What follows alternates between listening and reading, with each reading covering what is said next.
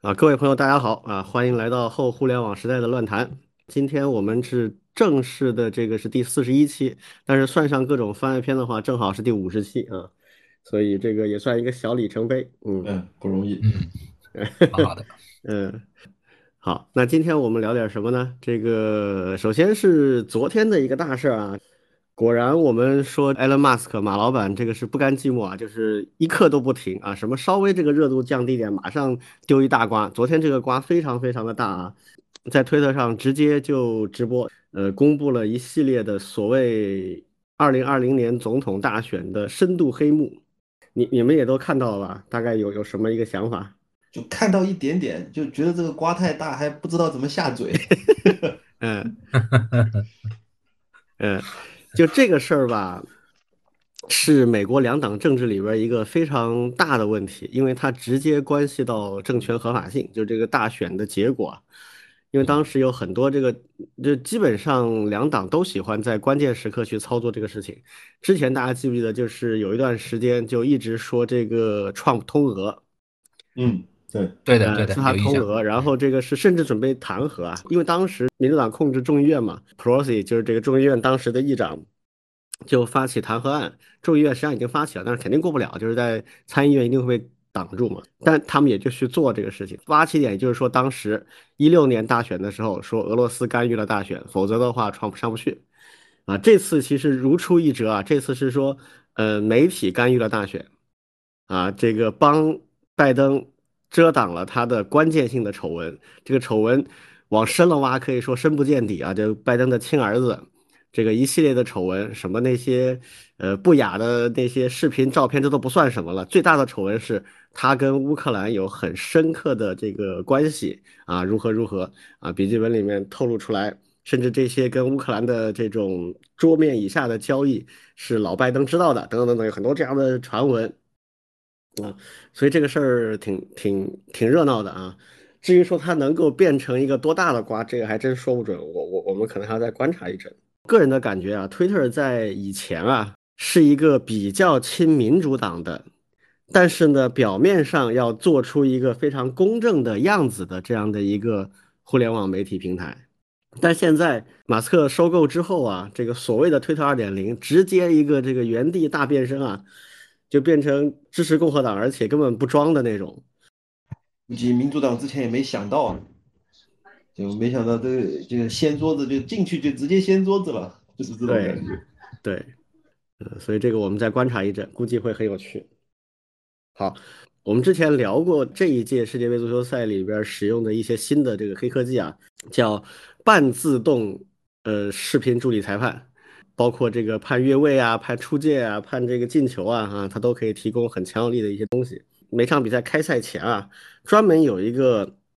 叫做视频助理裁判组，就是那个上摆了若干台电脑，然后有几个人坐在那里，技术人员和这个有裁判资格的人啊，就是为这个主裁提供实时的技术分析情报的。在小组赛的最后一轮。啊，影响到非常多球队出现的这个关键的一轮比赛里边，好像又出现了一些有争议的球。那天晚上我是去看德国队的比赛去了，所以同组的这个西班牙对日本的那一场我就没看。但是好像那场比赛里出现了有争议的球，这个好像老老庄看了是吧？你你你说一下当时你你是怎么个观感？呃，其实我当天没看，我第二天看的是回看，就是对，就是新闻里面对新闻里面就说直接就说是这个什么。离出线只差一点八八毫米什么的，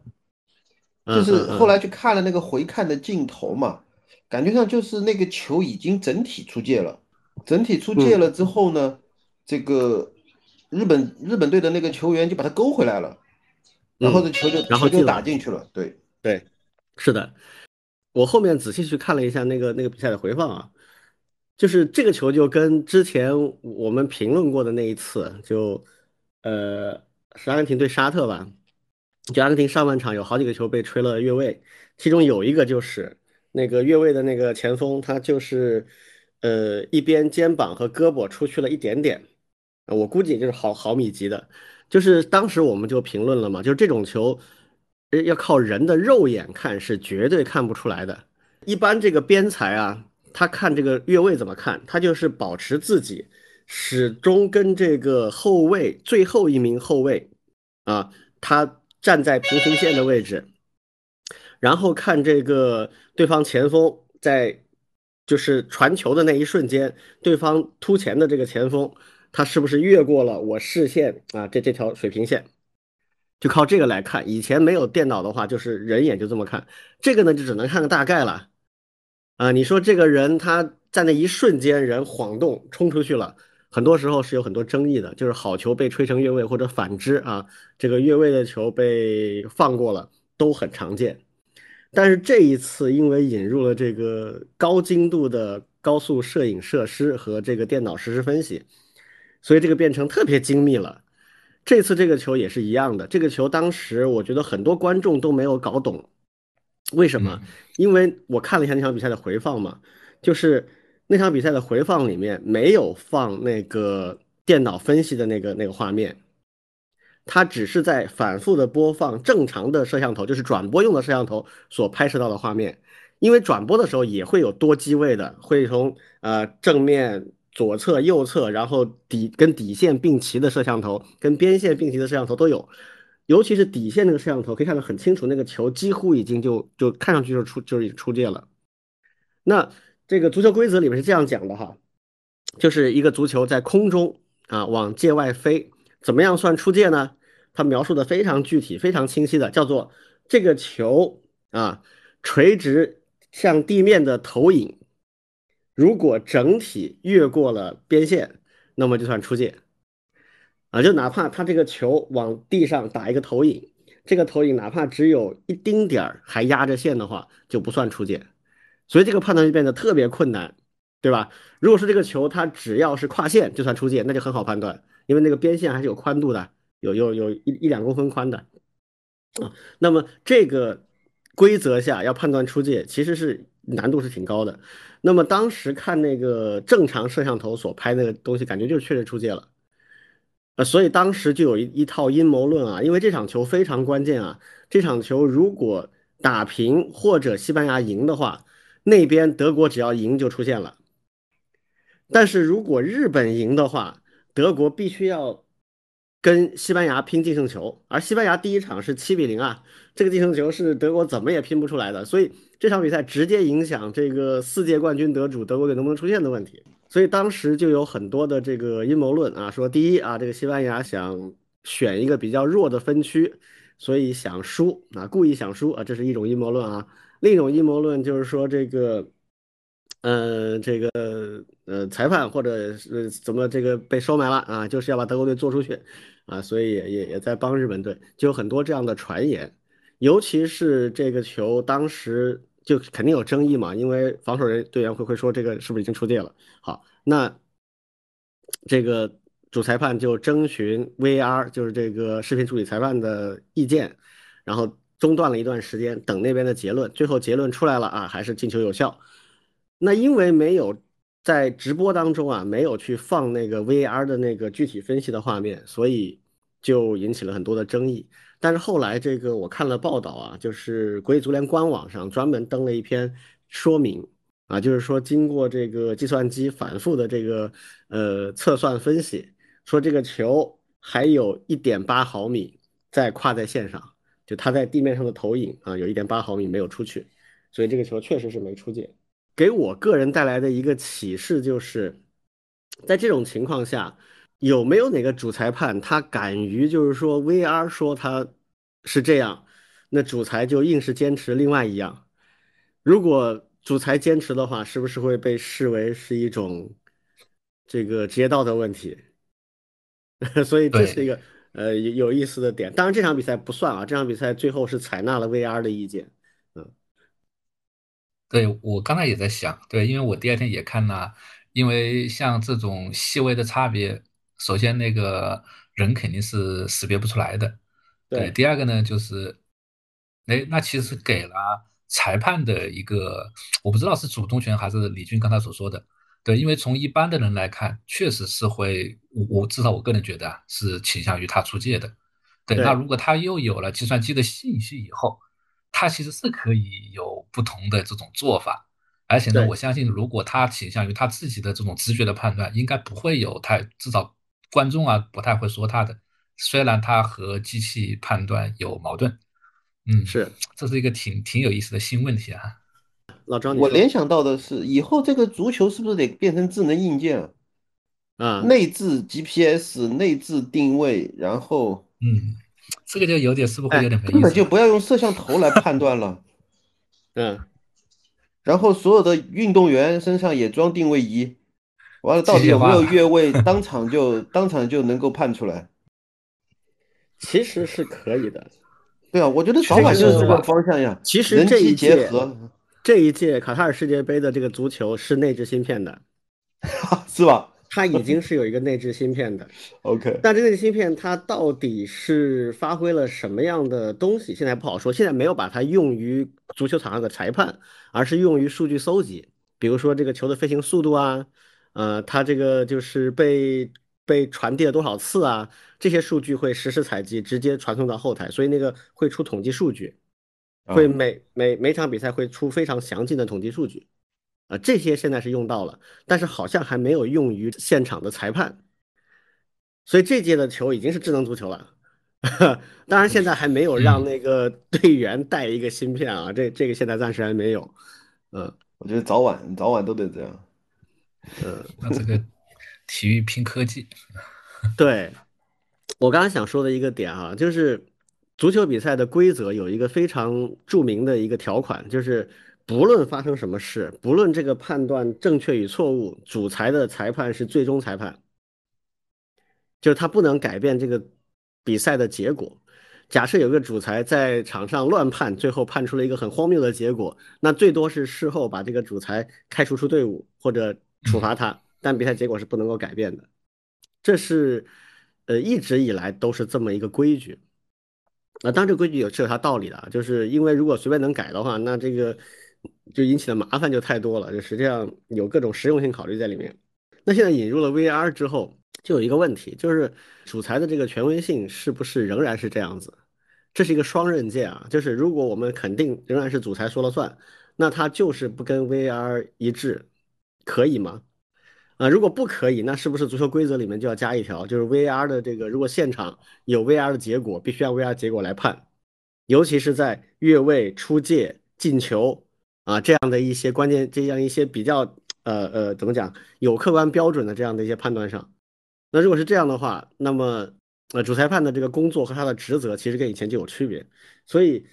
我觉得这个事儿影响会挺深远。就像我们上次聊的时候，如果这个这套做法啊，包括这套规则和这套设施，如果以后这个确定了，就是在所有的这个比赛里面都这么干，哎，那我觉得这可能真的会逐步的产生一些影响，甚至不排除，就像刚才老庄说的，那以后很多事情就主裁判你就不要干了，你就没没什么可做的啦，对吧？所有的球员和球都装上一个智能芯片，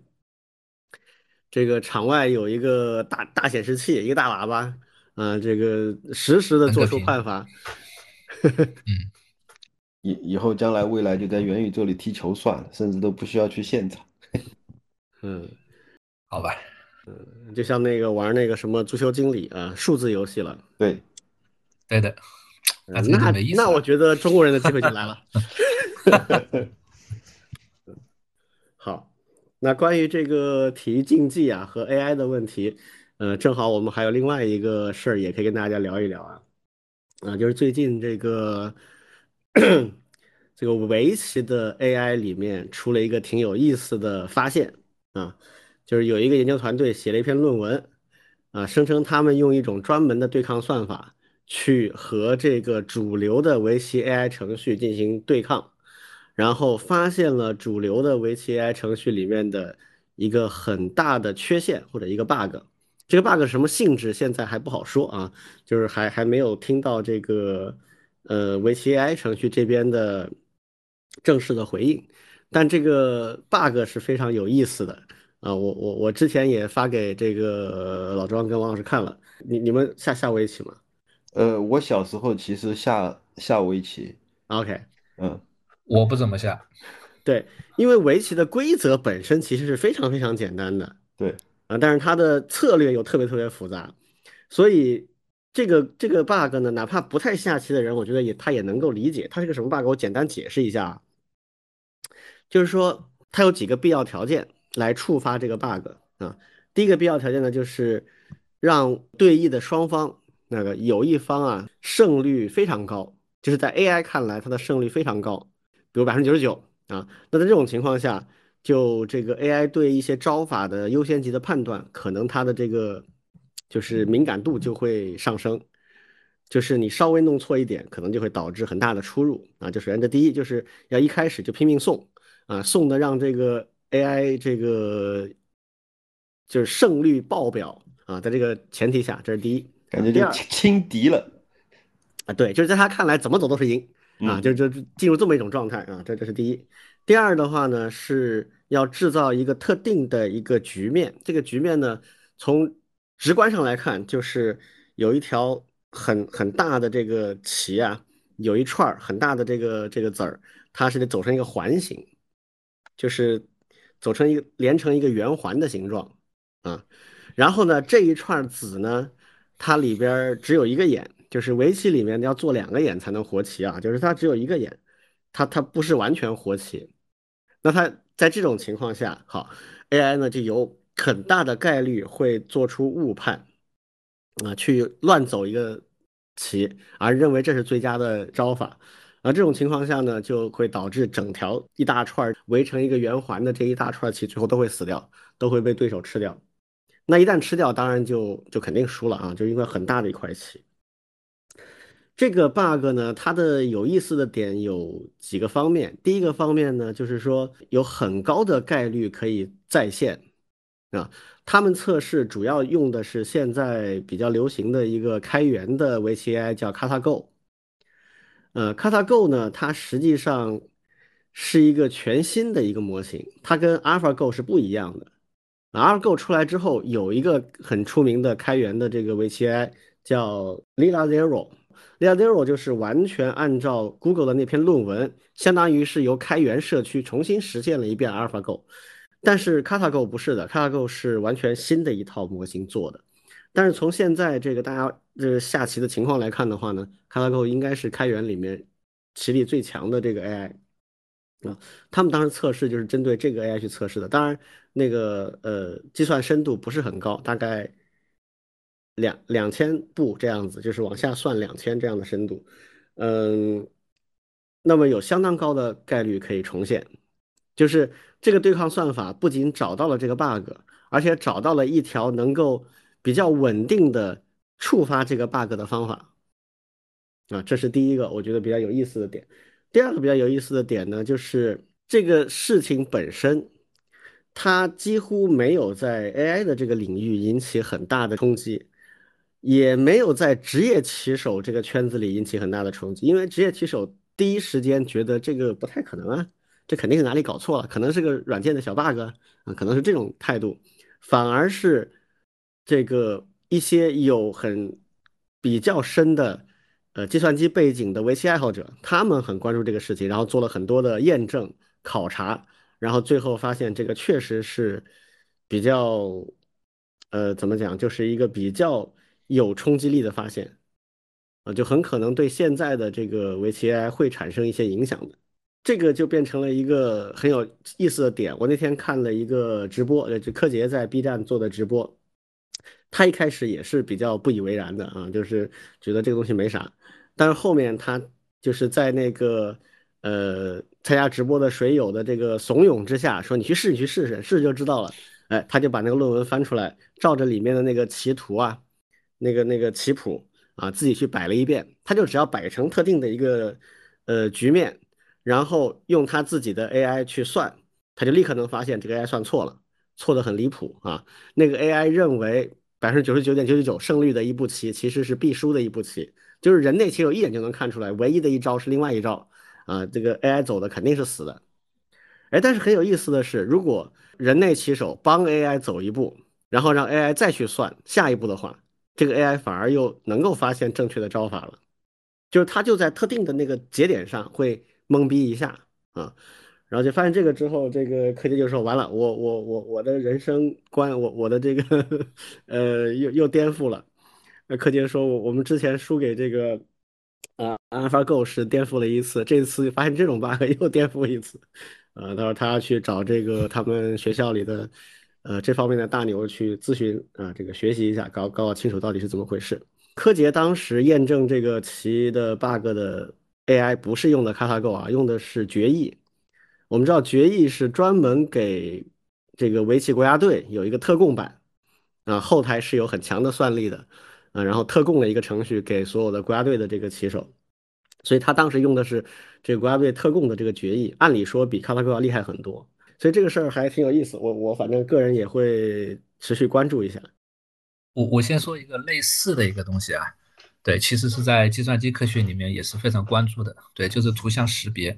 对，图像识别里面有一类研究也是专门针对现在的一些图像识别的算法去对它做攻击，什么意思呢？就是对，就是呃，通常来说，哎，一个图片给机器去识别是猫是狗，它很容易识别出来，但是呢，如果一个研究人员他知道。它背后算法那些原理，它其实是可以在这个图片里去加一些噪音或者是一些 pattern，这样的话呢，可以去欺骗这个 AI 程序的。甚至你加的这些数据噪音本身可能它不是可见的，你你比如说再加一些像素，对，那这个 AI 其实就识别不出来了，或者是它可以把它判断成另外的一类东西。这些东西呢，其实在现在的很多的一些 AI 程序里面都有类似的。不光光是图像识别，包括一些语音呀、文本呀，对，其实都有类似的东西。所以说呢，我我就在想，其实像那个刚才所讲的这这个围棋，应该也是这一类的东西。而且呢，我相信它应该是不止某一类的这种棋局，可能有很多类，只要是摆到特定的一种 pattern，哎，那这个 AI 就懵逼了。我我感觉应该是这样的。嗯，我看之前也有一个报道是说，那个专门用来。对抗特斯拉的自动驾驶的，哎，对的，对的，对的，就有一个人举这个牌子，那个牌子上画了一个特定的一个符号，看上去像路标牌，又不是路标牌，就只要他身上举着这个东西，那么特斯拉的那个那个自动自动驾驶就会出问题，就会对方向判断会出问题。嗯，对，这东西反而人一眼就可以知道它是错的或者是有问题的，但但是机器就判断不出来了。我比较关心的其实是两个点，第一个点就是呃，软件都有 bug。但是他找出 bug 的办法是用另外一种 AI 算法去找出这种 AI 算法的 bug。对，这个其实我们往深了想的话，这是一种更强的黑客工具。对，而这种黑客工具它可以用于非常非常多的领域，而不仅仅是用来下围棋。嗯，第二个就是呃，我们以前一直在说一个成功率或者说准确率。都说啊，这个百分之九十九的时候，AI 都能够识别准确，都能够识别对，但是没有用，它的百分比和人类的百分比不一样。人类说啊，我认错，那是在确实非常难认的情况下，他会认错。嗯嗯嗯。但是 AI 的百分比，如果你真的找到了规律，它可能会做到百分之百认错。对对对。就计算机里没有真随机吗？对，嗯，对，所以，所以这个才是真正，就是说我们要认真的去想这个 AI 程序的可靠性问题了。对，因为，因为一旦它可能会发生，那么它将来就肯定会发生。对，因为假假设我们说这个 AI 程序是有可能被人找到 bug，然后利用它的漏洞，那么以后一定会有人这么干，而且。早期可能是玩笑，可能是娱乐，以后说不定就会有非法的东西出来，这才是真正需要担忧的事情。尤其是如果人类对这些人工智能算法过于依赖，就像我们之前有一次聊过的，就是咱就不说人工智能了，就说一个普通的这个地图的导航的这个软件，嗯，是吧？你如果很依赖这个软件的话，不就有出现那种开着开着从桥上开河里去的情况吗？对，嗯。还有比如，呃，以后更科幻一点，像《Cyberpunk 2077》那个游戏里面，它不就是有黑客互相攻击对方的大脑？因为那个时候人的大脑都是植入芯片的，是大脑跟计算机芯片联合起来运作的。嗯，那类似于我们现在这种 AI 或者是其他领域的对抗算法，发现了一个漏洞的话，就让你进入死循环啊，就直接把人给 hack 掉了。你就把你脑子烧了呀，你就死掉了。对这是那个游戏里面经常出现的嗯场景。嗯嗯以前还是黑客对黑客，现在不是了，现在是黑客的 AI 对黑客的 AI。嗯，挺科幻的。因为人类他的思考总是有上限的嘛，我不可能这个无上限的提高我的思维速度。但 AI 这个事情只要有算力保证，呃那很有可能会产生就是量变会产生一些质变。确实，像 CataGo 的这个 bug，这个 VCI 这个 bug，我觉得如要人类去呃找这个 bug，我觉得是一辈子也找不出来的，这必须用另外一个算法才行。魔高一尺，道高一丈。以后防范黑客也得靠 AI。顺便多说一句啊，前两天我们听众群里面不是有人在问未来产业发展的问题，我就说了一句，我说我觉得五到十年之内啊，会会有下一波的新的浪潮。啊，虽然上一波的互联网、移动互联网都现在基本上进入平台期，或者我们老庄说的缓坡啊，但是新的会出现。那新的什么东西会出现呢？我觉得跟智能化的关系会非常非常大。呃，什么叫智能化呢？其实就是高强度算力和海量数据支撑下的算法革新。嗯，很多人会神话 AI 啊，会说现在这个 AI 是多么多么的智能啊，然后真的跟人类的智能相提并论，实际上是不一样的啊，差别还是挺大的，就就还是很多局限性的。但是由于有强大的算力和海量的数据支撑，那么算法的发展，甚至叫做算法的自迭代，这个速度会远超过去的若干年。所以未来这段时间里面，各个领域都会进入到一个智能化的阶段。比如我我是半个军迷啊，这个军工领域现在全是在讲智能化的东西，就是无人作战跟有人作战怎么结合的问题。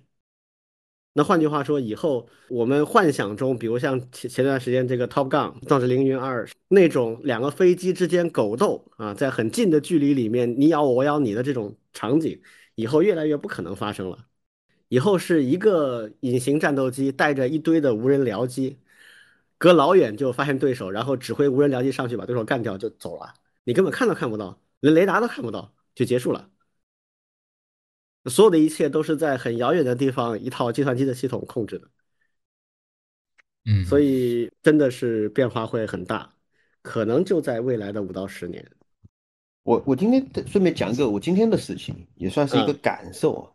就是非常小的一桩事情，就是呃，我去楼下去那个蜂巢快递柜，啊然后呢，嗯就是扫码开门嘛，开门拿快递嘛，然后呢，那个门没打开，门没打开呢，然后呢，他就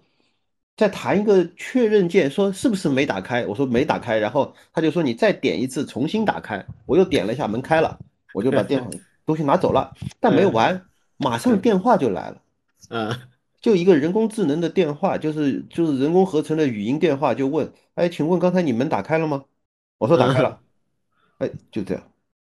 就这些事情全都是连起来的，而且它会非常的细枝末节的点点滴滴的渗入到你的生活。嗯它不像我们原来所想象的科幻小说里面蹦出来一个机器人啊，这个智能比人类高多少倍？对不是的，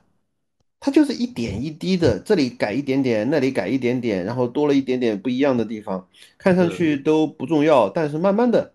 它就已经从头到尾渗透进了你的生活。你说这个案例啊，我我我猜想啊，嗯，很可能是以前发生过故障，或者有人有意的去黑到系统里面去拿这个快递，嗯，然后制造了一些系统里面，比如状态不一致啊，等等等等的，所以他后面加了很多校验，对，嗯，包括实时采集那个门的状态，对。然后一旦发生他认为不确定状态了，立刻就增加了一个回复确认的这样的一个过程。对，这些一定不是一开始就有的，一定是逐步迭代加进去对，的。就是慢慢出来的，对，就是慢慢出来的。嗯，哎呀，数字时代啊，啊，既令人兴奋又令人恐惧啊。对，对，就是这种感觉。确实，好，然后我们下面来聊一点相对轻松一点的话题啊，这这已经到十二月的四号了，所以越来越接近年末。我们其实之前就已经提过，越往年末这种各种各样的年会呀、这种什么这种颁奖啊等等都会出来啊，这是每年年末的一个固定排例啊。包括我们这个行业啊，不论是互联网、计算机，还有开源，各种各样的年会都会有出现。这个王老师在在学术界的是不是格外会多一些啊？对的，因为大家都想撑着办线下，结果一起在年末办线上了，最近特别多。嗯，就现在还是不太赞同大家搞线下年会，是吧？对的，对的，对的，基本上大部分城市嘛都不太支持线下，所以说只能线上了，因为它不能够放到明年去办，明年有明年的新一轮的计划。而且有经费在里面，你不花掉，哎，对对对对，是吧？这个玩意儿，对的，嗯嗯。那我先说一下我们现在办会里面碰到的一些问题和有趣的一些事情，大家可以听一听。嗯，好呀，对吧？对，因为我们是属于计算机行业啊，计算机行业其实在办会这一块呢还是非常活跃的。对，因为也有像计算机类的一些行业协会呀，对吧？还有像人工智能呀、通讯啊，其实都有。对，那计算机它是一个比较大的，还。里面还有很多的一些分的一些委员会，对各个领域的，对那这些领域的呢，都有一些小会，对那这个小会呢，在我们看来它也不小，对也是，嗯，因为确实中国还是挺大的，对每个里面都挺多，对那其实我在这一块呢，其实观察到一些一些一些现象啊，对，就是现在发现就是学校里面的这些老师啊、研究人员呀，对，其实在使用一些数字化工具上面。对，其实一些态度还有他的一些经验还是有非常大的一些差别的。对我，我举举几个例子。对，那第一个呢，其实就是呃最大的一个计算机类的年会，最近就是在集中在线上召开。对，那集中在线上召开的时候呢，它其实有一百多个分论坛了。对，它是全部都是采取这种线上录制的，对，预录制。对，然后呢，会议时间。对，应该就是一周多以后，对，就开始去播放，然后呢，用微信群呀，然后呢，去一起去做一些互动。对，那现在在那个预录制的时候，其实就会出现比较大的问题。对，那第一个呢，就是嗯，呃，学会呢，不知道是出于什么原因，对，这一次呢，他不是用的一些国内的像腾讯会议啊去做这种录制，对，也不是说大家自己去。你想用什么工具去用就好了，它是统一的，对，它是统一采购了 Zoom 的一个软件账号。为什么用 Zoom？对，哎，那听我一会儿来说啊，为什么要用 Zoom？对，因为用 Zoom 呢，一方面我估计可能它有一些非常规范的哦，是不是因为有比较比较多一些国外的一些参会的大佬啊？嗯，但是呢，据我观察下来，好像并没有太多的国外的。OK，但是可能有一部分，确实会有一部分很多在国外的一些华人呀，对，也会参会，并且他们都是重量级的嘉宾。Zoom 最大的优势可能就是国际化的做得好一点，就是在各个地方，比如多国的这个连线，可能效果会稍微好一点。其实我们也试过嘛，那腾讯会议也没啥问题，我们跟霍炬他们加北美那边的连线也完全没问题。对的。但是呢，国内就会出现非常多的一些有意思的问题，我我跟大家分享一下。对，第一个呢就是用惯了腾讯会议以后，对有的老师再去用 Zoom 这些东西会觉得不方便，或者是他觉得不习惯，这是第一个。第二个呢，我不知道大家知不知道，就是 Zoom 呢实际上是对个人用户是有非常多的一些限制的，比方说虚拟背景，OK，你的个人用户在 Zoom 里面是不能够自己去添加图片去设置虚拟背景的。腾讯会议其实是可以的，对不对？嗯，好，那那个学会呢，其实是他购买的那个账号嘛，对，它实际上是和它的会员系统打通了，就是你可以用你的会员系统的账号去登录，Zoom 它有一个 SSO 的一个登录方式，对，就是嗯，你只要是计算机学会的会员，你去登录，这样的话呢，你就可以享受这种呃企业 Zoom 的服务，可以去更换这些图片。但是呢，你要知道，那这个登录过程其实还是挺麻烦的，就造成了一部分的学者干脆他就放弃了这个录制，对他说那我就不玩了，那你们自己去录制吧。对，就造成了很多论坛就开始有一些就缺一些人，对，这是第一个。对他有的就不录了。那那他说我我我为什么一定要用？对，为什么要用 Zoom 去录制呢？对吧？为什么一定要按这个流程去去做呢？对吧？他就不太高兴去去做这样的一些事情，或者他也嫌麻烦，他也没有时间。他就直接放弃演讲了吗？就整个这个会不参加了？对，他就他就放弃这个论坛了。他就 对，这是第一种。大佬毕竟是大佬，这个是啊是啊是。对，这是第一种。第二种就是。呃，很多的论坛一般都会有 panel，是不是？嗯，panel 的一个问题是什么呢？是需要大家同时在线一起去讨论某几个话题。哎，那现在也会出现一个问题，凑不齐。嗯，就是你把那四五个老师的都是比较厉害的，凑集起来其实挺难的。哎，那这个怎么办呢？放弃就不搞 panel 了。就大家你约时间去录制完就好了，然后呢，会务组会把大家录制的这个东西拼起来。对，这这是第二种，也是一种降级的做法。嗯，对，那录上去以后呢，其实组委会还是挺有意见的，特别有意见。对，就是要么说你们有的老师没有按规范，要么就是说你们的论坛和当初提交的那个申请又不一样，不完整，对吧？这是一个一个一个挺挺大的一个东西。对，那剩下的就是，对，包括我昨天是刚录完的，今天还有一大批正在录，对，录的过程当中也是非常多的一些问题，对，有的甚至要录好几次才能够录录完，对，因为有过录制这种线上会议的时候，特别是有这种嗯顺序的演讲，在连 pattern 的连 panel 的这个环节的时候，对，其实要对整个流程的控制。还有那个主持人的要求其实还挺高的，对，因为学会嘛，他其实不太能够提供你这些非常专门的服务，他顶多提供你工具，还有帮你录视频的人，那其他的这些串场呀这些东西都得老师们自己去做，对，那这个呢一下子就鸡飞狗跳，而且呢他们的那个录录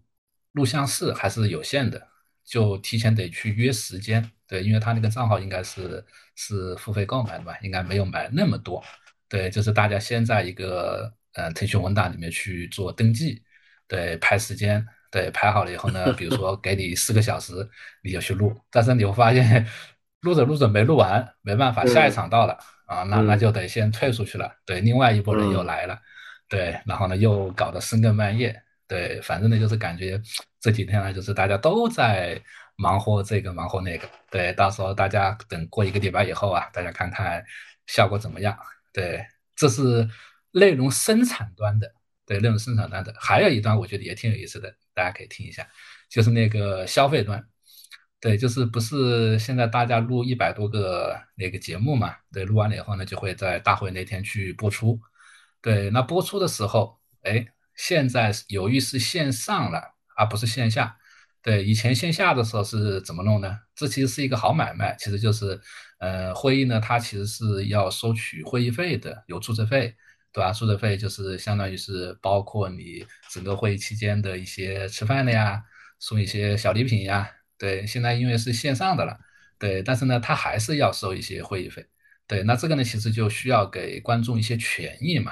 对，那今年我觉得也挺有意思，他搞了一个什么权益呢？就是，哎，付费用户。除那个，你可以选那个三个群去和讲者们去做沟通。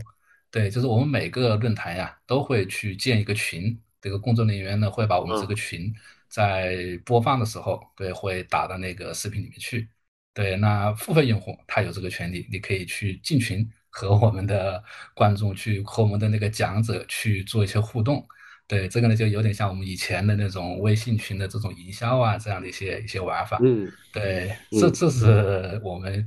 学界的一种做法。对对对，就卖群了，就就用这种方式。对，不知道最后效果怎么样，是不是真的有一堆的人之后能够来和大家去互动呢？因为现在会水平不知道怎么样，商业的头脑还真的有。对对，今年今年特别明显。对，因为今年。呃，年底现在全部都是线上办的，对，以前呢多多少少还有点挣扎嘛，有的也办了也就办了，对，但今年的好好些会，实际上是从九月份、十月份就开始了的，九月份、十月份的会其实都往往再往后推，有的甚至还不不止推了一次，结果大家现在基本上全部都放弃了，全部都直接改成线上了，就造成线上的这现在的这样一个一个结果。你你看，我现在我们前面不是有过推迟录制的节目的原因吗？就是现在每个周末 其实都在去，要么去录制，要么就是线上在做报告，就是类似这样的一些情况。嗯。所以，是不是这个主流学会这个领域，他们今年以前就前两年，其实因为抗疫的情况还可以，所以大部分其实没有大规模的搞线上会议。对的，你说的很对，是的。所以今年是第一次大规模的都在线上。对的，非常集中的大规模的在线上，是的。嗯，那这个有点措手不及，我觉得也也。一定程度上可以理解啊，然后再加上可能又有几个这种猪队友的不当决策，嗯，加剧了这种混乱程度。是的，而且呢，我现在有个体会，其实又是你要在线上去办一个好的论坛，其实还是蛮需要一些精心的设计的。你的串场怎么样？你的发证书，你的一些流出和观众的一些互动的一些空间等等，对这些东西呢，其实。你就让这几个老师自己去做，我觉得完全没有这些概念的很多。哎，这个事儿啊，这就属于叫互联网运营了，啊，这个东西我我觉得老庄应该很熟悉。其实这么说吧，我我可以举举另外的例子，就是咱们开源社其实也办了开源年会，就是在完全不一样感觉。对。然后其实最核心的要点就是。我们非常重视参会体验，而且所谓的参会体验，所谓参会体验，其实我们会分人群嘛，比如说你是演讲人，你演讲的参会体验；你是出品人，你的出品的参会体验；然后你是志愿者，或者你是普通的观众，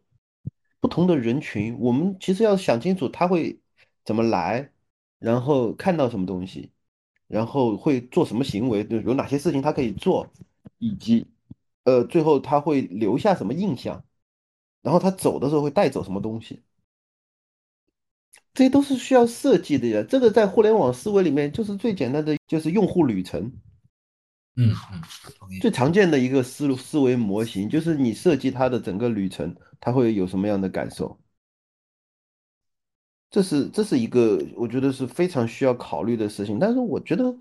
很多会其实不这样想，除非是像这个像 QCon 这样的商业大会，我觉得他们肯定会想，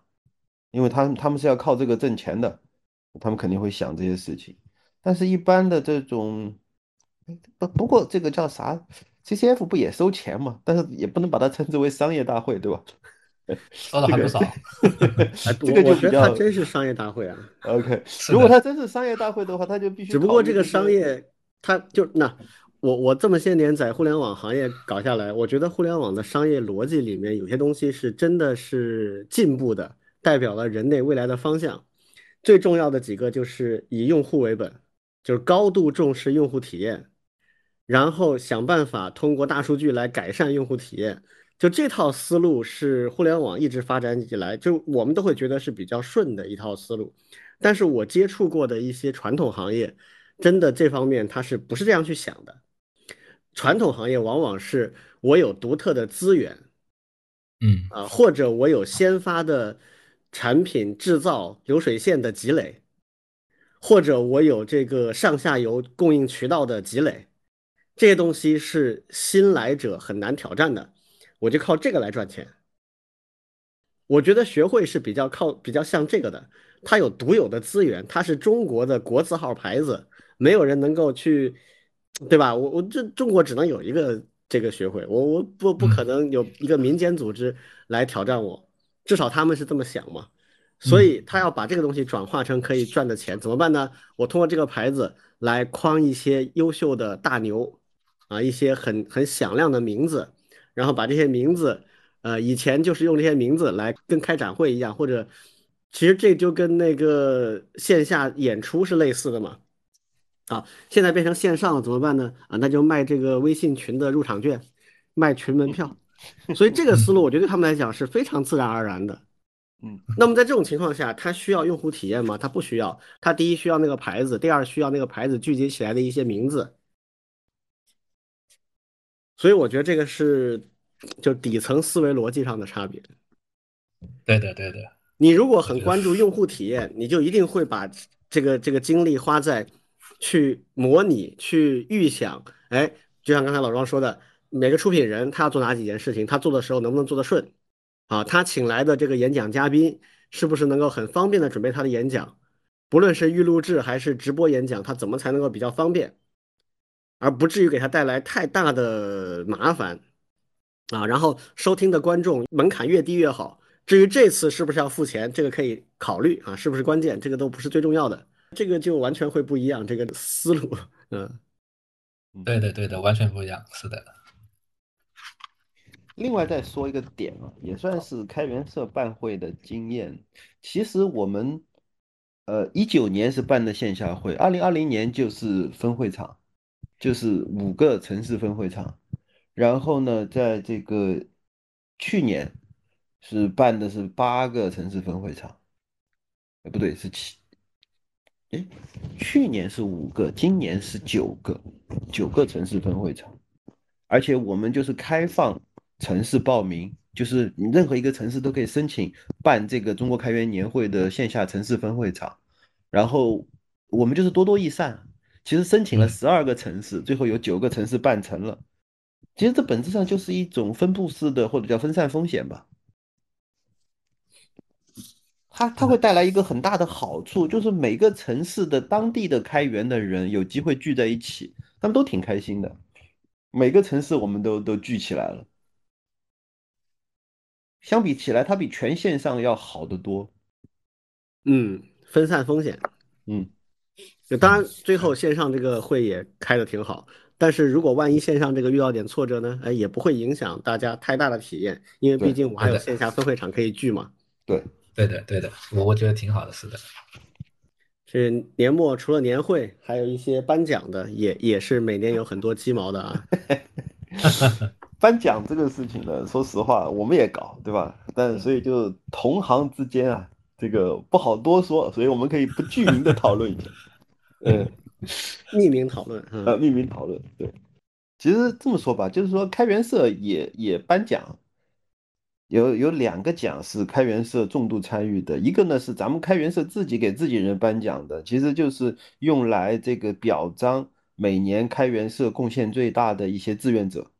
我们会有什么开源之星啊，什么呃 coscon 之星，就是为了中国开源年会出力很多的那些朋友或者说是志愿者。这是自己评奖，另外还有一个奖比较有意思的是，我们叫做开源先锋三十三人，这是开源社和是否一起办的一个一个会。但是呢，这个评奖呢，我们就直接就就一开始我们就宣称，这不是一个有明确标准的啊，比如说我们根据什么什么评分规则啊，根据根据什么什么东西评出来的奖，不是的，我们一上来就说。呃，这非常像是一种米其林的美食推荐，嗯就像就像《舌尖上的中国》一样，对，就是我我就摆明了，就我们这些人，我们这些人，我们觉得自己就是圈内人，大家也认我们都是圈内人，我们就给圈内人做一个评选，选出什么呢？不是说选出这些最优秀的开源人，我们不讲最优秀，我们讲的是。呃，这些人在中国的开源领域，你非常推荐，我们非常推荐你去关注他们，无论是他们做的开源项目，他们写的书，他们他们参与的各种活动，他们发表的演讲，或者是他们做的什么什么事情，我我们认为这些这些人做的东西非常有价值或者非常有趣，值得你去关注，所以是一个叫做舌尖上的开源人的一种推荐，其实就跟我们荐书差不多，对，就是荐书，嗯，是的。而且摆明了，我们就推荐，就全部都是自己认识的朋友，就是就是你不认识的，你也不好推荐，你怎么知道他到底怎么样？对，就干这个事情。所以这个搞出来以后，其实，在在业内就是说，呃，口碑还挺好，因为选出来的人大家都非常的认可，说，哎，对，这这当然是大牛，这个这个绝对。然后后面我们现在办，今年是办到第三届了，前面的两届就是我们自己选。到了第三届呢，我们就欢迎第一届、第二届的前面六十六个人去推选他们认为的心尖上的开源人，然后再推荐下去。所以所以每年会这样办，其实公信力反而会出来。对，就是首先我觉得这种奖吧，因为首先它没有，啊说难听点就是也没有特别大的商业价值，对，就是不是鼓至少不是鼓吹它的商业价值，对，呃，然后就是一个叫做个人挑选啊，这种呢反而就是如果我们大家价值观比较一致，那自然就会趋同啊，大家就会比较喜欢。这样反而我觉得也就麻烦会少一些，但是有一些就不是，有一些它的它从设立奖项的时候开始就是有很强的商业导向的啊，那这种就相对会争议会多一些。比如说有一个号称开源的评奖，然后评出来里面好多项目都不是开源的啊，这是怎么产生的？呃，我想想 看，我看我看一下这个名字叫啥？稍等，对。叫做年度优秀开源技术团队。啥叫开源技术团队？哎，然后里面有好多团队不是技术团队，还有好多团队不是开源团队。有有些呢，就是比如说像是那种呃开发者社区的运营团队，他也获奖了啊。嗯，这这其实哎呀，怎么说呢？我就觉得这个。名不正就言不顺吧，你你这样搞就就其实是一个挺，这种就自娱自乐了嘛？啊，对对，就大家都不，我们也自娱自乐。说实话，我们做那个什么是新尖上的什么开源先锋三十三人，就我们也是自娱自乐。但是我们摆明了就是说，我们选出来的就是这些开源人，就做开源的这些朋友们。嗯，这个这个反而还好。但是这个所谓的这个年度优秀技术团队。然后选出来多少个？几十个、三四十个，那不如分成几个不一样的奖了。对呀，比如说开源社区运营，啊，开源项目。对呀，对呀，你你开源布道者，对呀，这这这都没问题啊。然后，嗯，奖项设计上的问题，我我接触过一些开源还有技术领域的一些社区的组织者，嗯，就我我觉得他们可能在技术啊。或者在开源理念方面啊，都有自己的独到之处，或者说是有独特贡献，但是其实他们不太懂互联网运营，就是那个运营思路啊，这本身也是个本事啊，就是产品设计、技术实现、运营，其实这几个是不同的领域，交叉领域，就是它有关联，但是又有很各自很独特的一些能力在里面，有这种综合能力的人相对少一些。就假设一个人他技术上比较有经验，然后同时也做过产品的比较深入的工作的话，那么他就比较容易理解用户。那理解用户之后，在运营的过程当中，有些判断就会相对靠谱一些。如果他不是很深入的去理解用户的话，那可能运营的时候就很多东西他就甚至他就没有运营这个概念，就他不会站在那个外部的角度来看，哎，我设置了一个奖项，我发布了这个奖项，其实这个本质上也是个产品，嗯。那他的目标是啥呢？我的发的产品的目标是啥？如果只是为了赚赞助商的钱，那当然没问题，怎么干都可以。如果你同时还希望提升自己的口碑，那你就需要考虑观者的体验。所以这里面最后还是会变成一个产品问题了。嗯，我个人认为这一两年有一个风气啊，就是以前把互联网捧杀，最近一两年又开始去棒杀了，就有这个趋势啊，就说哎呀，互联网太虚了，没有实体的东西。啊，还是造芯片比较牛逼。其实这个我觉得是不一样的事儿，啊，它是各有各各的价值和长处的。而互联网的这个里边最有价值的部分，其实就是我刚才说的，面向海量用户的用户思维和运营思维，这个是很独特的。而且这个东西如果能和传统的制造业结合起来，肯定是有大的优势的。比如说新概念车就是一个很典型的例子。啊，这个以后有时间我们再细聊吧。嗯。好，最后一个话题啊，我看到一篇很有趣的文章，讲这个编程语言的新贵啊，这个 Rust，他自己公司的亲身体验，社区也很看好，舆论啊，包括投资，包括很多大企业都很看好的这个 Rust 这个编程语言，结果在他们公司成了一个巨坑，就他认为是他们现在面临困境的根源。他还特意这个文章开始的时候写了一段专门的说明，说不希望这篇文章成为。关于 Rust 语言本身的优劣的一个讨论，啊，他其实讲的一个东西，最后很有道理的点在哪里呢？就是每一个技术它好与不好，其实是相对的，而且跟它的射中跟使用它的人有很大的关联，就是它适不适合你的团队。所以这个就关系到我们上一次聊软件工程啊，有一些意犹未尽的话题，其实跟这个就有很大的关系。所以我们最后来聊一聊这个，相当于是我们呃上次聊软件工程的一个呃下半场。首先，我觉得嗯，第一个感想啊，就这种文章媒体最喜欢，嗯，因为第一热门语言，第二这个所谓的这个。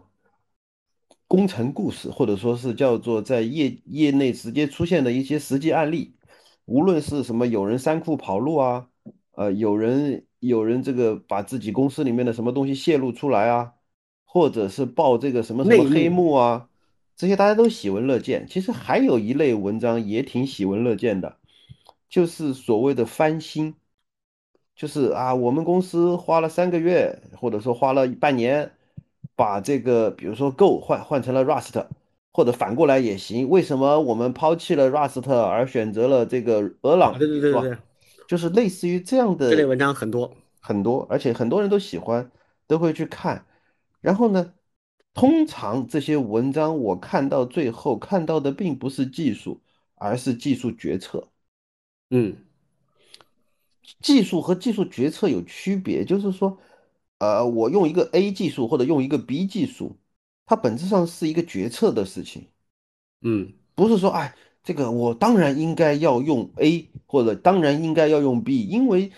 呃没有别的更好的选择了。通常在在我们现在这个时代的技术领域，不会有这么简单的答案，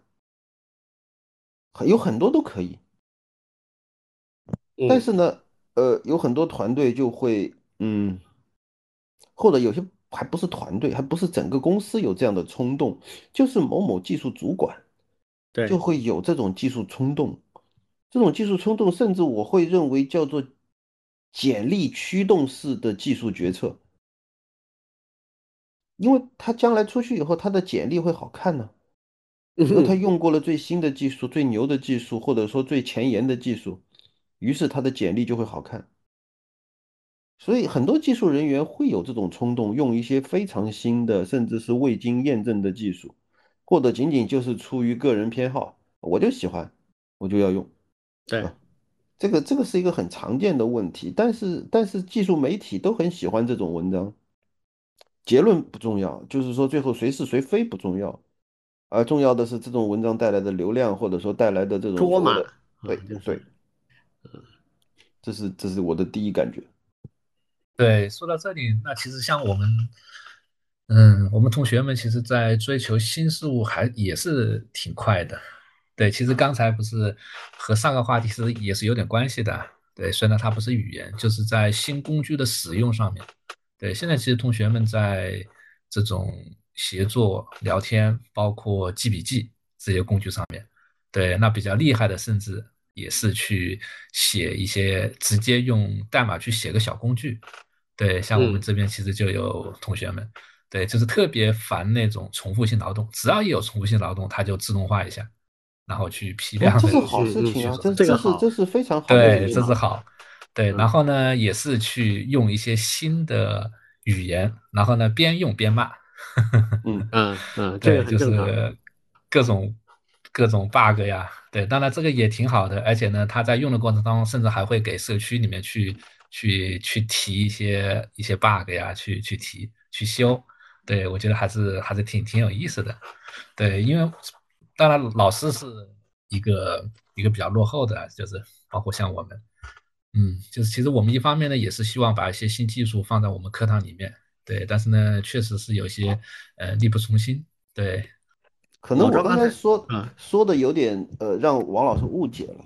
就应该这么说吧，如果你是个人。或者你在学校里，你做的任何选择几乎不可能给公司带来损失。你当然用新的东西玩啊，我自己也在玩很多新东西，包括李俊，我相信也在不断的玩各种新东西，这是业余爱好。但是如果你你你去跟公司拍胸脯说，你看我用这个新技术肯定好，但其实你没有把握，嗯，这个时候其实你就把整个公司拖下水来陪你做技术冒险，这个是不行的。嗯，这这是两种两种概念，就是说一种是。个人的技术的游乐场，就是说为什么叫 playground，就是因为这可以玩啊，这多好玩，一种新技术，我玩出新花样来，这个是挺好的。但是公司不是你的游乐场，嗯，是的。比如我自己的一些呃 happy project，就自己玩的一些项目啊，我每次做这些玩的项目的时候，我都会选一个我没用过的东西来玩，因为我我已经离开这个编码第一线很久了。假设是一个每天工作还写代码的一个人的话，那他更是这样了，就是每天工作都在写 Java。比如说啊。那我玩的时候，我一定不会再用我最熟悉的东西去去玩一个项目，我一定玩一个我从来没玩过的，好好体会一下。那体会过程当中，你你肯定是这个爱恨情仇什么都有啊，酸甜苦辣。但是刚才老庄聊的一个点很有意思啊，就是关于技术决策啊，或者叫做选型，或者叫技术路线。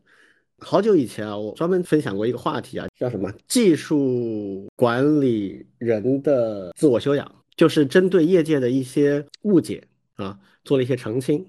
比如说，业界有很多 CTO，也有很多叫技术副总。那么实际上这个差别是啥？或者说一个 CTO 他的主要的工作是什么？啊，很多公司是不加区分的。但是实际上，我认为一个公司的技术负责人，他至少有几方面的事情要做。第一个是技术团队的培养和提升，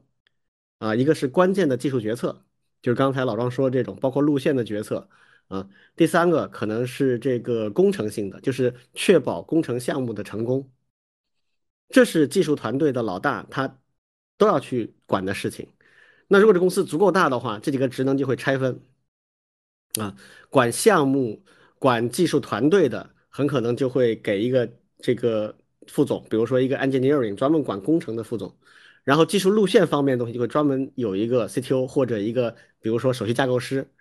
或者一个甚至一个技术委员会来去完成这个技术选型和技术路线的问题。在相对大一点的公司，假设要变更技术路线，其实是个非常大的事情。如果有人独断专行的去做这个判断，而且带入了个人喜恶的话，对公司来讲往往就是灾难性的。关于这个工程上的选型啊，有很多很多的要素。其中很重要的一个其实是跟团队的适配性，就是他适不适合这个团队。我看那篇 Rust 的文章啊啊，顺便说一句啊，就这个文章在 InfoQ 中国这边转过来的时候，也是这个有意识的做了标题党啊。这篇文章英文的原文的标题就叫 A Cautionary Story 啊，还是叫 A Cautionary Tale，就是一个有警示意义的故事，就就很很很正常的一个标题。就是这个故事是我亲身经历的，然后它可能对大家有一些警示意义，就这么一篇文章，然后内容也讲的相对很客观。结果这个翻译成中文之后呢，名字就变成了什么“当 Rust 成为巨坑”，那就典型的这个就是标题党。好，那这篇文章里面他讲到的内容，其实我觉得几乎全都是跟人有关的问题，跟 Rust 本身的关联不大。你在了解这个技术的前提下，怎么判断它适不适合你？比如他们的经历就很简单，就是创始人很熟悉 Rust，而且喜欢这门语言，所以他们就用了。而且初期人很少，创始团队对这个语言的驾驭也没有大问题，所以也没什么大问题。当后来团队大起来了，变成十几个人、二十个人的时候，一堆问题又出现了。比如说找到同样熟悉 Rust 的就很人就变得很困难。啊，然后 Rust 的标准库还在一个成熟的过程当中，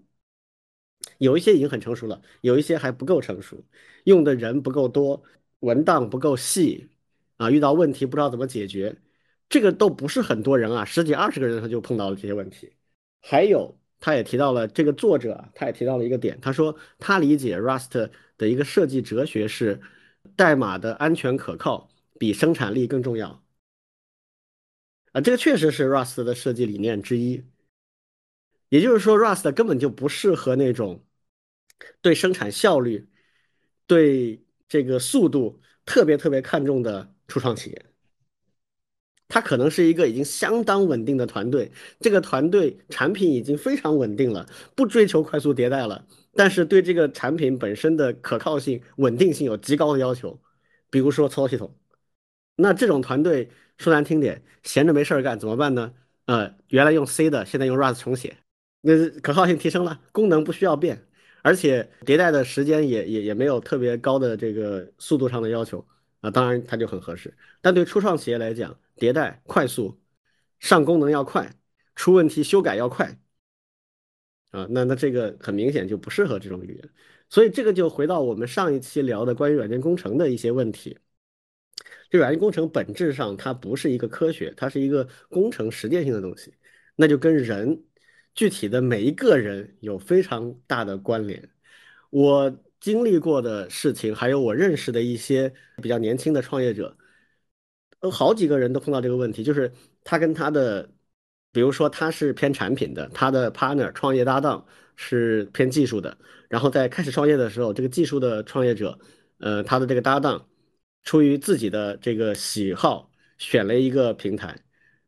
开始阶段没什么问题。好，当用户人数上来的时候，当开发团队变大的时候，呃，这个明显这个技术栈就有问题了。那么要更换它，本身就有挑战。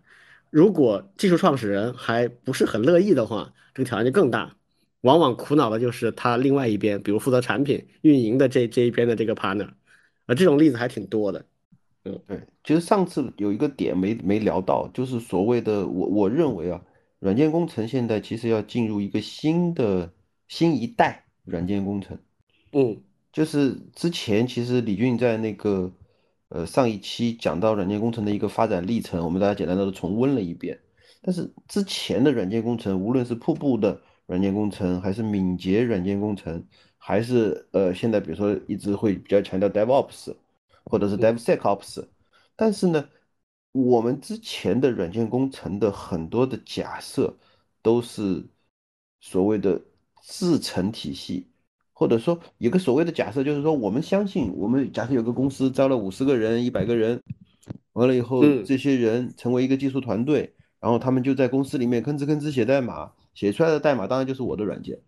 这是这是传统思维，对，但现代其实是。这五十个人、一百个人写出来的一个软件里面，可能有百分之七十的代码不是你的。对，在这件事情，老板原来没想过。老老板觉得，既然都是我招来的人写出来代码，当然都是我的。没想到他们现在网上就抓了一堆回来，再用了一个开源的框架，然后就找了一堆开源的组件，然后左一边拼一下，右边拼一下，然后这边改改，那边改改，最后搞出来一个软件，说算是我们公司的。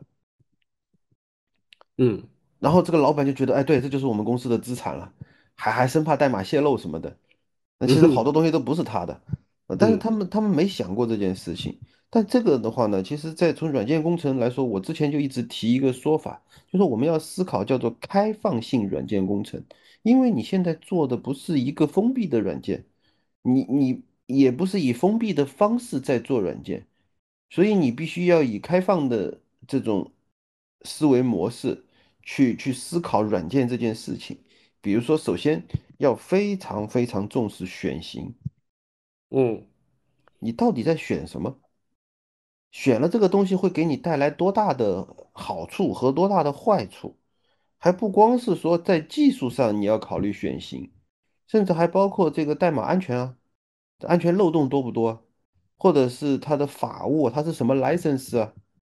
它背后的呃，这个是。呃，一家公司控制的开源，还是一个社区主导的开源，你都需要关心。对，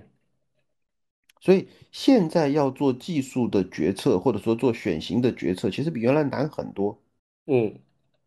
再再举个例子，比如说你还得考虑生命周期。对，就是就是你你用的这个软件，你你要去关心这个开源软件在社区里是什么版本。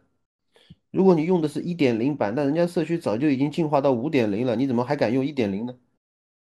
对，就他什么时候 end of life，你也要想这事儿。对，都得管，因为你不是一个关起门来自己写的东西了，你你要考虑的是一个开放性的体系，然后在一个开放性系统，你如何去保证它的稳定健康？嗯，这是一个非常复杂的系统工程，而这个事情。在传统的软件工程里面，没有被认真的或者说没有被透彻的去思考过。对，是的。而这个问题现在变得越来越至关重要。对，我可以给大家简单的念一下我我曾经组织过这么一个，就是做技术选型的一个指南。啊，就是首先这个技术选型，我我我们会分成几档。啊，核心框架和编程语言，这是一档。就这种东西，你一旦用了很长时间，你就没办法改的。啊，这个要特别谨慎的，要选非常成熟的，而且有持续迭代可能的这样的一些东西。第二个呢，叫做一般性工具。那一般性工具，我们考察的时候就会考察它的成熟度啊，啊，社区的活跃度啊，可替代性啊，就是它有没有可替代的备份。就假如它出问题了，我是不是可以很容易的切换到别的呃类似功能的这个呃实现上面去？啊，第三个叫关键的工具，就是我这个产品有一项很重要的卖点型的功能，这个功能依赖于一个其他的东西才能够实现。那么那个东西是不是可靠稳定，或者东西是不是我们要去自研？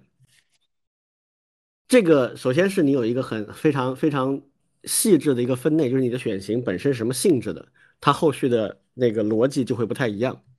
好，当你确定这个之后，还有一些很重要的指标，比如我刚才已经提到的，它的技术成熟度啊，成熟度有很多的表现啊，它的呃代码的这个版本，它代码的质量，然后它社区的活跃度。啊，包括开发的活跃度和支持上面的活跃度，还有文档的质量、文档的数量，啊，然后还有它的服务承诺，啊，它哪怕是开源的，就是没有过商业支持的，它也会有相应的服务承诺。其实，啊，你是可以去分类的，嗯，就所有的这些都要去纳入考虑，然后根据你不同的这个类型，它可能里面就会有不同的权重。这些我认为都是相对客观的标准，还要跟其他一些不那么客观的标准相结合。比如说，在我们这个团队里面，它的可接受度，大家喜不喜欢这样的一个实现？大家有多少人已经有相应基础？啊，如果没有基础的，能不能比较快的上手？那就涉及到，比如说我这里有没有一个强力的，我们叫 driver，就是我要推一个新的技术，或者我。要做一个新的选型的时候，候选的这几个技术或者是产品有没有足够强力的 driver？假设我选了这个，你这几个人作为 driver，你就要去 push 整个团队去接受它，那就包括培训，包括你们带头去做好框架和例子啊，或者提供这个呃问答的这种支持，呃，小伙伴遇到问题找你，你得跟能够解决，所有这一些全部要放进去。你最后才会做出一个相对风险低一点的这样的一个决策。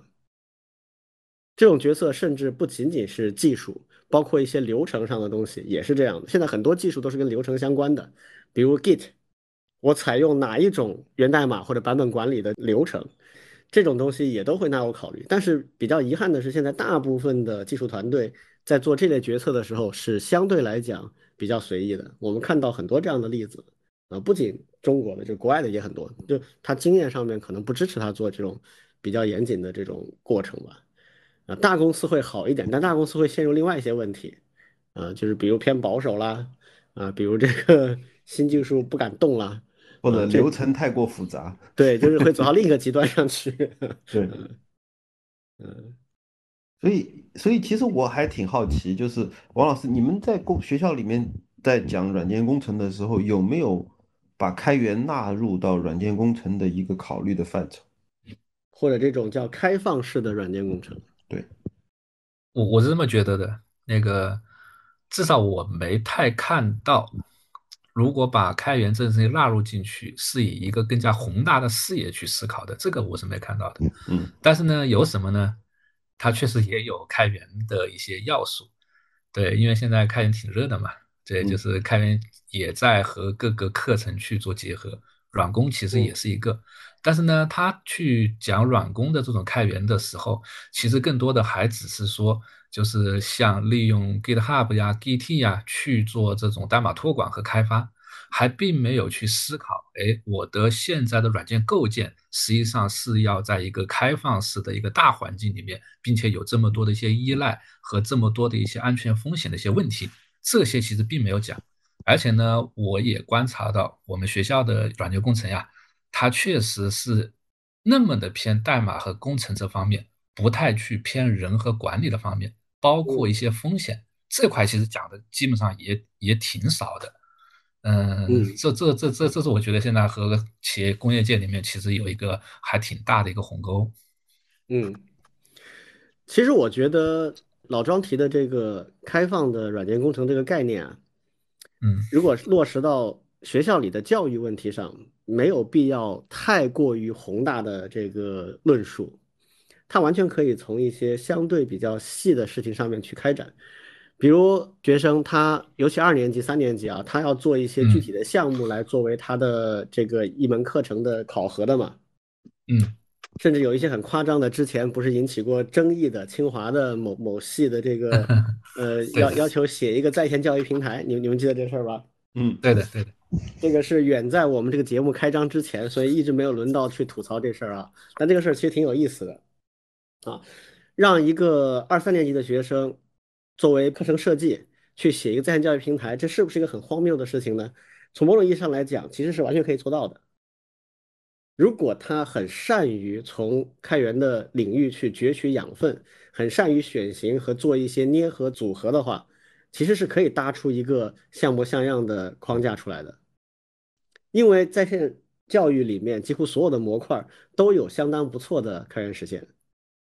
你做成一个真正市场产品，这不可能，差太远了。但是搭起一个作为课程设计的框子出来，让它像模像样的可以。啊，这个发布课程，然后这个呃，这个去注册课程，然后去在线上课，是完全可以做到的。但是这个课程设计里面最关键的部分，不是那门课程要考核的，那门课程是啥？是一门 C 加加的编程课程。你们记得这个案例吧？嗯，我知道，是的，是的，它是 C 加加编程这么一门课程，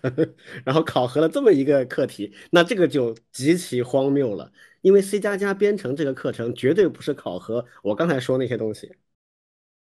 是吧？C 加加考核的是 C 语言加上面向对象那些东西，以及对 C 加加领域的，比如标准库啊这东西的掌握。那他得围绕这个设计啊。我说的这个意思就是，学校里面去教一门课的时候，它不在于说给他一个多么高大上的名字，而在于说你这个课程的实践过程是不是真的面向未来行业里的实践的那种具体真实的那种场景。比如说，我们随便做一个课程课题，一开始的时候我们就要强调。你这个课题你要完成它，有多少事情是要你自己写代码的？有多少事情是你要选一个优秀的第三方实现？这本身就是我们现在，我不知道表伟跟王老师，如果我们现在自己要做一个项目，做一个小工具给自己用，其实思维就是这样的，就这个这个工具有没有现成的工具？有现成的工具我就用，是吧？然后发现没有，但是有接近的，这个接近的呢，差什么呢？差的部分哦，找了半天都没找到，得我自己去做。那我就 OK，我在现成的实现基础之上去加进我要的东西，这就成了我我最后那个成果了。所以其实所谓开放性的软件工程，就是拿来主义和这种结构化的捏合，就是你首先要有一个很好的架构，可以拿来并且很好的去捏合。这个思维过程怎么教给学生呢？这才是我觉得比较有价值的一个一个点，就这是很实用的，他未来一定会反复一辈子不停的用到这样的一个逻辑。那就会回到刚才我们说的，对我去选择一个，我要做一个东西，这个东西到底有没有？有的话，我为什么不用这个现成的？好，如果这个现成的我不能用它，我必须自己做。那我做的时候，哪些东西是我可以借鉴或者直接拿来用的组件？这些组件我怎么选择？比如最简单的这个前端框架啊，Vue 跟这个呃 React 或者其他乱七八糟还一堆其他的，我到底怎么选？我选的时候主要考量的标准是什么？假设我们能引导学生去按这个逻辑去思考问题，其实我觉得就已经很接近未来的行业实践了。呃，我有一个一个很重要的想法，我刚才突然想到的，嗯，就是呃，学校的教育不是这样的，李军，嗯，学校的教育其实非常的强调自己独立完成，嗯，所谓的独立完成，甚至老师会去看，说这个学生交的作业是不是从网上的哪个软件搞过来抄一抄改一改。然后就变成自己的东西，嗯，而且而且就是拿分它不会高，嗯，因为因为它不是自己从头到底做完的，嗯，就不管是什么作业，那么其实如果真的要改变，其实真的要改变的教育的评判标准是，我们应该鼓励更加聪明的抄袭，或者说更加聪明的重复利用，而这件事情在学校的计算机教育里面，其实之前是不太往这个方向去引导的。我觉得是两个问题啊。第一就是你到底要考核的是什么，这个你得有有明确的。比如说我现在要考核的就是某个特定算法的实现，那你当然不能抄啊，你得给我自个儿做啊。对，而且而且我很可能会把这个题目啊改一改。嗯，我把题目改的你现在世界上就没有完全一样的，你必须得自己去思考。可以借鉴别人的一些东西，但你必须自己去思考，你才能完成这个命题。这个是我出题目的时候就要去考虑一个事情。但是我们刚才假设说是呃软件工程方面的课程，那很明显你是不是自己实现或者自己实现的比重有多大不是关键，对，反而是你刚才说的如何正确的、有生产力的、呃聪明的去抄，反而变成是很重要的一个环节。对，所以我觉得跟就是你到底要考什么，你你你。你这门课程最终是希望学生们具备什么能力？这个得一开始就想得很明白。有一些基础课程，它就是训练这个学生的思维的。比如像之前，呃，我我跟王老师我们合作的那个课程，嗯，那就是入门嘛，一张白纸怎么学会编程思维。那那个里面设计的两个题目都是业界已经有的，但是我把它改的，你必须得自己跟着我的思路一一点点去走。我不仅要看你最后的答案，我还要看你的过程，所以这种就变成他没法抄，他必须跟着我的思路一步一步的去完成这个课题。这种我觉得是要精心设计的。那如果说到了工程领域，我现在要培养的不是他理解编程逻辑了，而是怎么工程性的完成一个产品。那这个时候，哪怕百分之八十的东西都是使用的第三方开源库，完全 OK。那我主要考核的是他会不会选，会不会捏合。考察点就变成这些东西了，所以这个我觉得是挺复杂的问题，但逻辑上我觉得没错，因为现在就是我们刚才讲的，软件工程现在已经进入了新的阶段，这个阶段就是跨越了一个里程碑啊，就是基本上市面上的软件里面使用第三方开源代码的比重都超过一半了，极少有例外，是吧？这个这个你们有很多统计数据，我相信可能更有说服力。那这种情况下。自己写的部分就是攻坚的核心的那些功能和算法，其他的大量的其实都是捏合其他东西进来，那这本身就是个很大的能力啊！你你这个捏错了，你选错了，你这本身就很糟糕啊。对的，其实就是要设置专门针对这一类能力培培养与考核的课程，而不是传统的那些那些课程上面去做这样的一些事。嗯，是的。看看两位还有什么其他的要补充的吗？我就期待王老师后续在课程设计上面，我们可以一起来琢磨琢磨。我我觉得这是一个非常值得深入的领域。嗯，好的，我们现在学校可以做那个了，可以做微专业了，大概呃五到六门课，十个学分。对，我觉得也许可以在这上面去。哎，这是个有意思的方向啊。对，因为它可以做新的课程体系。对，考核这个，我对我们后面。抽空，比如说下次我们就可以专门聊聊这件事情了。哎，好，好，嗯嗯，挺好的启发。嗯，好，那我们今天就先到这儿吧。好，好嘞，谢谢。嗯，拜拜。好，拜拜。